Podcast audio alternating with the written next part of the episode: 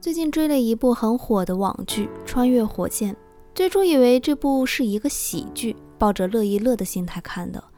结果没想到居然让我看得热血沸腾。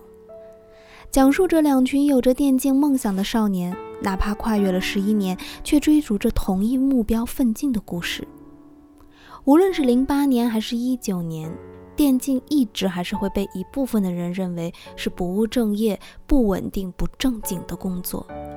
哪怕现在已经把电竞列入到了体育事业里，哪怕现在有很多的大学都开设了电竞的课程，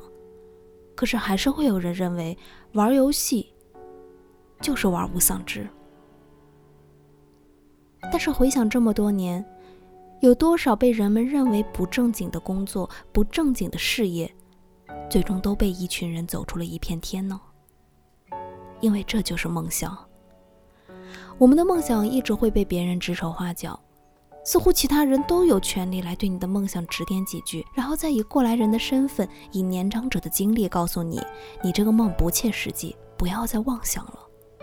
但是实际不就是用来打破创新的吗？所以，如果你认定的是这个梦想，你真的想让它成为你未来要走的最长的一条路，那就请你鼓足勇气，学会孤独，学会坚持，去创新你的世界，到达你的梦寐之地。